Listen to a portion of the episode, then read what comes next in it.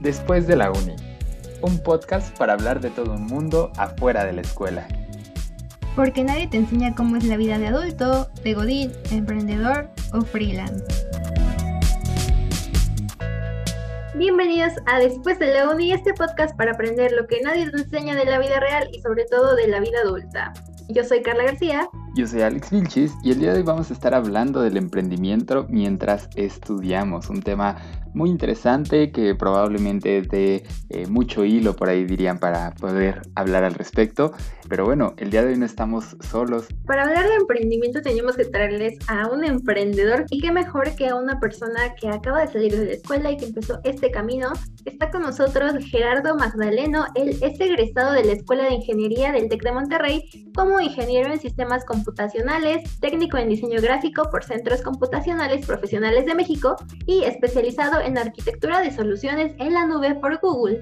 Actualmente es director de tecnologías en Mija Creativa y también fundó Station Games. Y bueno, por si no fuera poco, aquí este crack obtuvo el reconocimiento al emprendimiento de su generación por parte del TEC de Monterrey y ha ganado dos hackatones, además de representar a México en el Global Finals de Facebook en Menlo Park. Tuvo una participación de tres proyectos de investigación Novus durante su formación académica y actualmente se encuentra en un proyecto de monitoreo ambiental urbano con uso de drones, IoT y cómputo en la nube. Adicionalmente, también es profe en Prepatec en asignaturas como emprendimiento y transformación digital. Bienvenido, Gerardo. Muchas gracias por la invitación, por el tiempo y saludos a toda la audiencia. Pues bueno, bienvenido aquí a tu casa. Y eh, bueno, pues nada más, antes de comenzar, tenemos un dato por ahí muy peculiar, muy interesante, que es que el 33% de los emprendedores en México tienen entre 25 y 34 años y que uno de cada tres mexicanos que quieren emprender no lo hacen por miedo al fracaso. Entonces, pues bueno, primero me gustaría preguntarte, Gerardo, ¿qué opinas de esta parte, este dato muy particular? Estamos hablando prácticamente del 33% de las personas que no emprenden por miedo al fracaso. ¿Tú cómo ves este tema en perspectiva, hablando del fracaso? Eh, yo creo que va a ser mucho de analizar los casos en particulares, te comento. Hay dos etapas a lo mejor en las que se pueden emprender dependiendo de la vida de la persona. Uno es saliendo de su educación, de la universidad o durante la universidad y pues a lo mejor ahí no hay tantas dependencias, no hay tantas responsabilidades, ¿no? Es uno, es uno mismo contra el mundo. Y pues a lo mejor ahí no hay tanto miedo al fracaso, claro que sí, siempre lo va a haber, ¿no? Inclusive los emprendedores más experimentados o los empresarios que ya llevan kilometraje también van a tener miedo al fracaso, pero pues al menos ya saben cómo lidiar con él. Entonces, pues bueno, está como este emprendedor joven, ¿no? Que tiene el apoyo talla de su familia, que acaba de salir de la escuela, que tiene los conocimientos frescos, y pues que a lo mejor ahí no hay tanto problema, ¿no? Porque no tienen tantas responsabilidades como el tener una familia, a lo mejor, ¿no? O el tener una pareja. Y a lo mejor también tenemos el otro caso del emprendedor que ya está emprendiendo a lo mejor en una etapa más madura de su vida, a lo mejor ya con una familia o ya en alguna relación, que está a lo mejor pagando algún crédito para su vivienda, etcétera. Entonces, eh, cada uno pues tiene su propia ventaja, mientras que el emprendedor joven no tiene responsabilidades tal vez, ¿no? Pero a lo mejor no tiene eh, experiencia pero, y a lo mejor no tiene tanto efectivo, flujo de efectivo, eh, si lo comparamos con el emprendedor ya maduro, con experiencia, pues bueno, su gran ventaja es que tiene experiencia en el campo laboral, en el campo profesional y en el emprendimiento. Entonces sí, yo sí creo, concuerdo que sí haya un gran número de personas que tengan miedo a emprender pero a lo mejor hay que estudiar bien su caso, ¿no? Yo corresponda que a lo mejor son por las responsabilidades que tienen y si a lo mejor hubiera una forma de apoyarlos en ese sentido, de decir, oye, pues sí, a ver, algún seguro, ¿no? Para emprender, a lo mejor para la familia o para créditos, pues a lo mejor eso podría ser un gran plus, ¿no? Pero sí, yo creo que hay que analizar bien sus casos, ¿no? Y hablando tú de este camino, ¿cómo es que tú empezaste esta carrera en el emprendimiento? Ah, ok, pues mira, me voy a reír, me voy a regresar, perdón, a cuando tenía dos años. si todavía me acuerdo de, esa situación. Bueno, eso nada más es como una anécdota rapidísima. Cuando yo tenía dos años y me acuerdo, me gustaba jugar a la tiendita con mi mamá. Yo me ponía detrás de una planta y pues hacía como que le intercambiaba cosas, ¿no? Inclusive me acuerdo que hubo un tiempo donde vendía chicles a los invitados de la casa a esa edad. yo me acuerdo que me divertía. Entonces como que siempre tuve como que esa espinita como de hacer negocios. Y cuando yo estaba en preparatoria, tenía esta gana de hacer mm, videojuegos. Entonces hice una certificación en desarrollo de videojuegos utilizando una plataforma que se llama Unity y saqué mi propio videojuego. Entonces ahí me sirvió como para ver todo el proceso que tenía que seguir un producto, en este caso un videojuego, tanto la elaboración como el lanzamiento, el marketing, la difusión eh, interna, mantenimiento, servicio al cliente. Entonces eh, me gustó, me gustó como todo ese dinamismo y lo seguí desarrollando durante la universidad. Ya en la universidad yo tenía pues la desarrolladora de videojuegos, Station Games, y yo me la seguí, ¿no? Y pues me gustaba toda esa parte, ¿no? Como de mm, eh, desarrollar, estar involucrada en la mayor parte posible de los procesos para vender un producto, para lanzarlo. Y pues bueno, ahí siguió Station Games. Y en la mitad de la carrera, si no mal recuerdo, fue en séptimo semestre, creo que sí eh, conocí a una persona muy particular que ahorita es mi socio en varios proyectos, que se llama Roberto Corro. Él tenía toda esta parte de elaboración de gafas de realidad virtual con cartón. Tenía su propio diseño, tenía su propia maquiladora y a él lo que le faltaba era tener software, software propio. Y pues bueno, yo lo que hacía pues era hacer software, ¿no? Hacía mis videojuegos y también tenía mis plataformas para eh, realidad virtual. Entonces nos conocimos también fue muy curioso. O sea, él buscaba igual como tener su equipo de programadores, pero yo dije, no, aquí hay como que algo más, como que nos podemos combinar y crear algo muy chido. Y pues al final nos combinamos. Y de ahí salió Inmerte, que el primer emprendimiento que, que tuvimos. Entonces ahí ya al cliente le ofrecíamos como una experiencia 360, ¿no? Teníamos tanto el software para las empresas y también teníamos el hardware. Entonces ese fue el primero y bueno, nosotros lo bautizamos como una agencia de megatendencias, realidad aumentada, realidad virtual, aplicaciones, videojuegos, etcétera.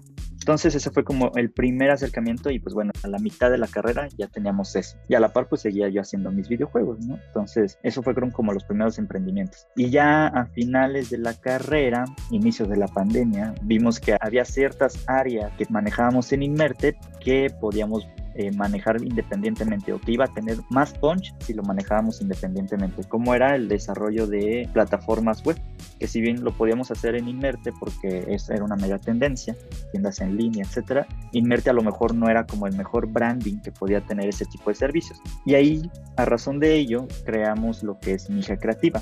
Mija Creativa es una agencia de transformación digital donde apoyamos en esta parte de aplicaciones web, páginas web, tiendas en línea y también todo lo que es este, campañas digitales principalmente. Pero pues bueno, ya está enfocado a todo lo que es este marketing digital y presencia digital. Y pues bueno, Inmerte sigue ya existiendo, pero poco a poco estamos integrando Inmerte en Mija Creativa. Eh, porque pues bueno, a Mija Creativa afortunadamente nos ha ido bien durante todo este tiempo, bueno, durante este último año y como que ya está teniendo mucho poder de marca, entonces ya fácilmente podría adquirir a Inmerte dentro. Entonces, pues bueno, ese ha sido como el camino. Han salido tal otros proyectos más, pero ese ha sido donde estoy involucrado en mi mayor tiempo.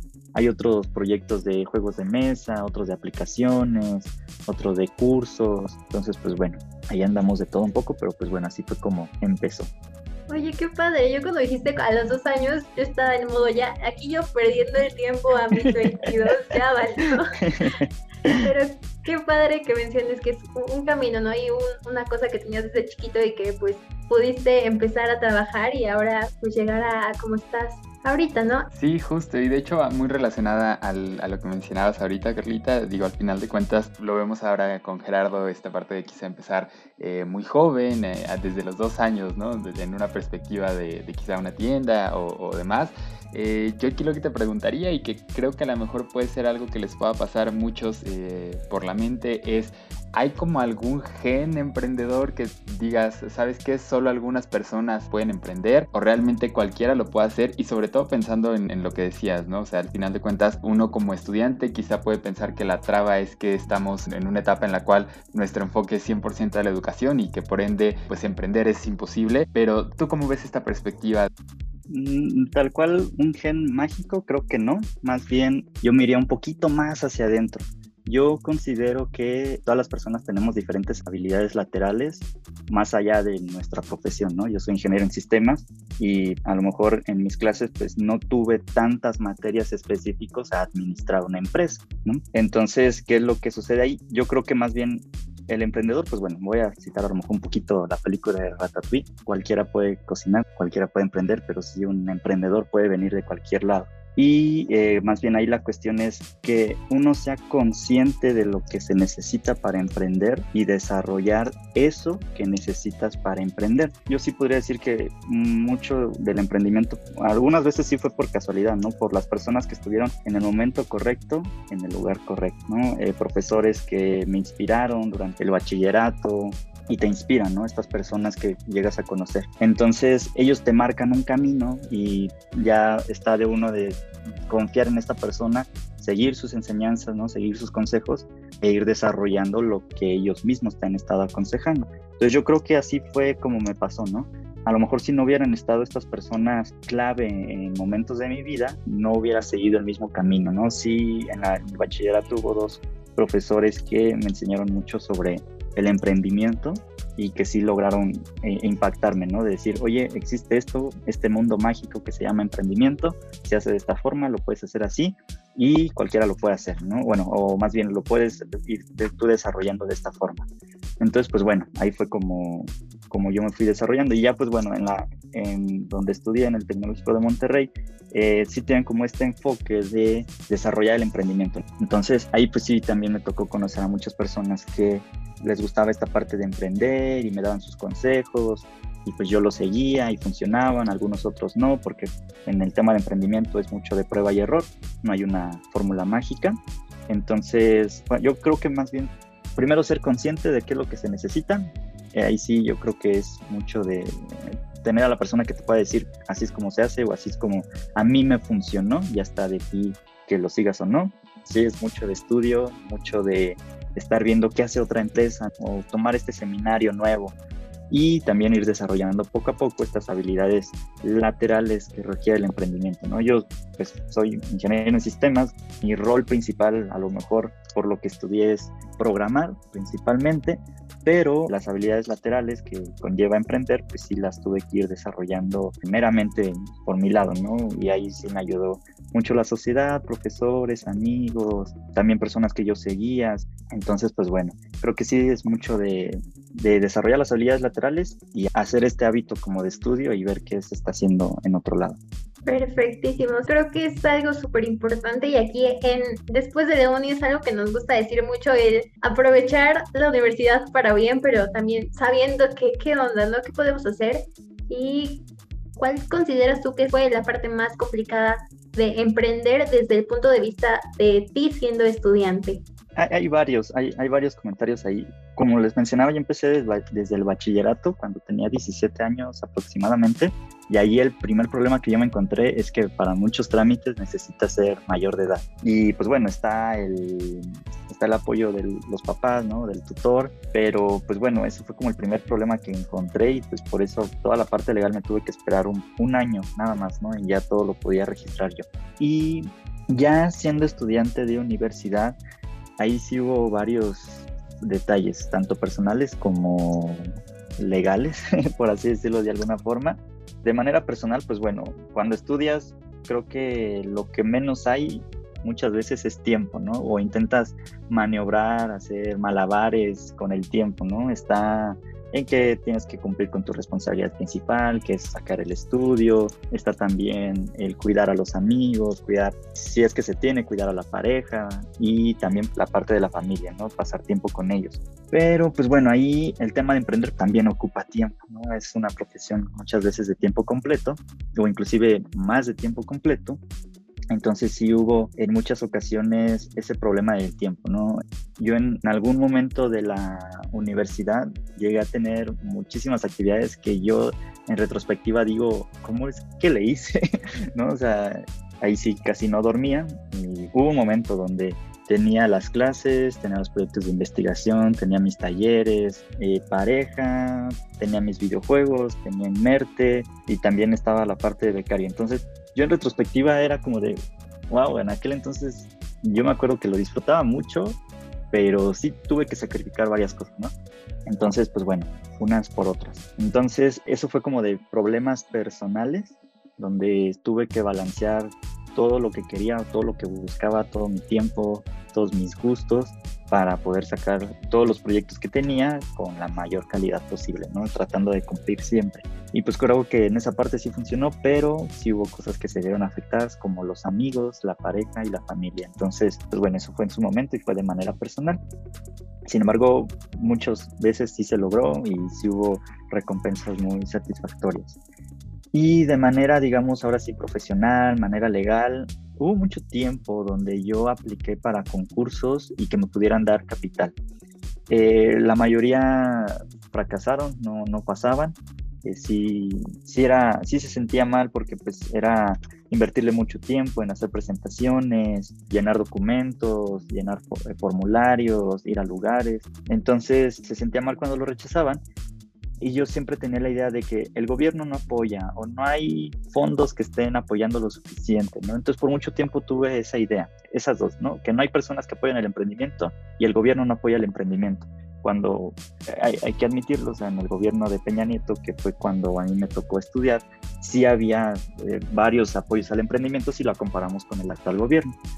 Pero, eh, pues bueno, yo en aquel entonces lo consideraba un problema y lo consideraba como un, un bache, ¿no? Donde no podía desarrollar más mis videojuegos o inerte porque no estaba recibiendo el apoyo de terceras personas. Y pues bueno, eso realmente ya en la experiencia ahorita eh, lo que me dice es que pues no, o sea, un emprendimiento tiene que salir con o sin ayuda de otras personas, ¿no? Porque pues al final es tu emprendimiento, tú sabes qué hacer, tú sabes qué quitas, tú sabes qué pones y pues bueno, no debería de depender de una entidad externa como es inversiones o, o el gobierno. Entonces en aquel entonces yo lo veía como un problema y yo a lo mejor ya ahí lo veía como una excusa, ¿no? Para no crecer. Entonces, pues bueno, esos fueron como problemas un poquito legales, un, poquito, un poquito profesionales, ¿no? Porque intentaba llenar formularios y no me aceptaban. Y también, pues bueno, hubo una parte donde sí había mucha desinformación sobre cómo tenía que hacer ciertas cosas, en cómo registrar una marca, cómo darme de alta en el SAT, cómo pagar honorarios, cómo declarar impuestos, cómo hacer una nómina, entonces, eh, son cosas que a lo mejor lo vemos en clase, pero muy por arriba porque no hay un ejemplo real y cambia la legislación todo el tiempo. Entonces ahí pues inclusive uno se tiene que actualizar constantemente. Entonces ahí sí hubo problemas que, que pude encontrarme en la escuela y de lo que me apalanqué muchísimo, muchísimas veces fue de los profesores directamente, ¿no? Donde sí, yo tenía clases donde me enseñaban ciertos temas, pero como yo ya buscaba temas un poquito más especializados, ellos me echaban la mano ya con asesorías por fuera. Entonces ahí fue muy bueno. Y también afortunadamente vivimos en la época de las redes sociales donde ya hay un video seguramente en YouTube publicado sobre algún tema que estemos buscando. Entonces, afortunadamente también eh, podemos apalancarnos de las redes sociales para solventar estos problemas de desconocimiento sí, esos fueron algunos problemas y también, pues bueno, cómo, cómo los solucionamos con videotutoriales principalmente.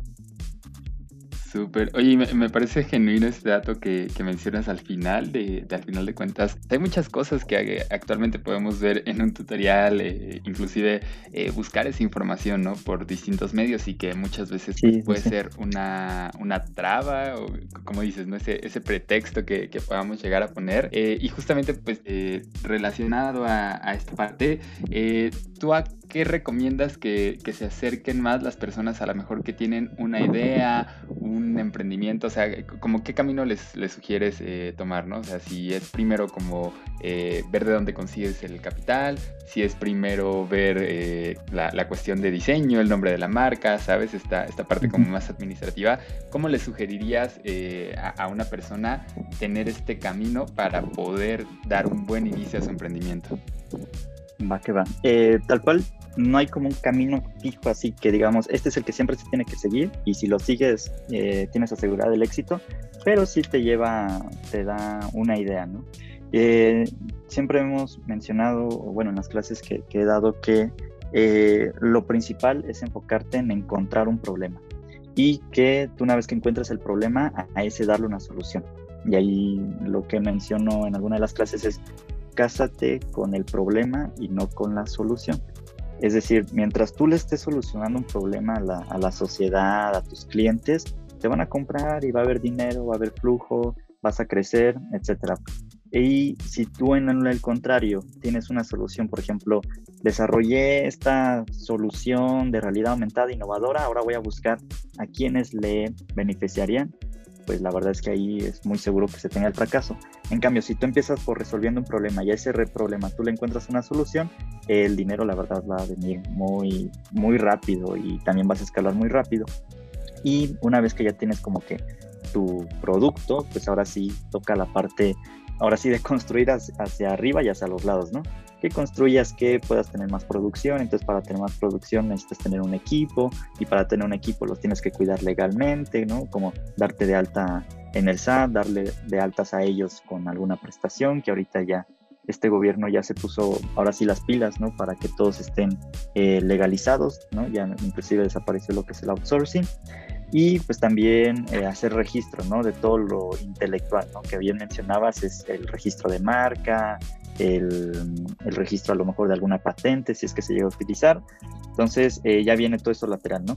Pero pues lo primero es validar una idea, ¿no? Que te encontraste un problema y que la solución que estás dando a ese problema es la correcta. Afortunadamente se puede validar un producto, un problema y una solución eh, rapidísimamente en estos días, lanzando una campaña de anuncios en, en Facebook, publicando en, algún grupo con una encuesta y decirles, oye, hay este problema, te latería si lo resuelvo de esta forma y si no, pues cómo te gustaría, ¿no? Entonces, eh, yo creo que ese sería como el inicio, ¿no? Y ya de ahí ya va a ser mucho de irte acercando o ir buscando tutoriales, ir buscando seminarios, ir buscando cursos para ir resolviendo algún problema en específico, ¿no? Y pues si tienes la oportunidad de tener alguna clase de emprendimiento, desarrollo de proyectos en tu escuela, en tu universidad, sí es recomendable que lo utilices, porque inclusive te va a ayudar, aún si no emprendes, te va a ayudar mucho en el trabajo.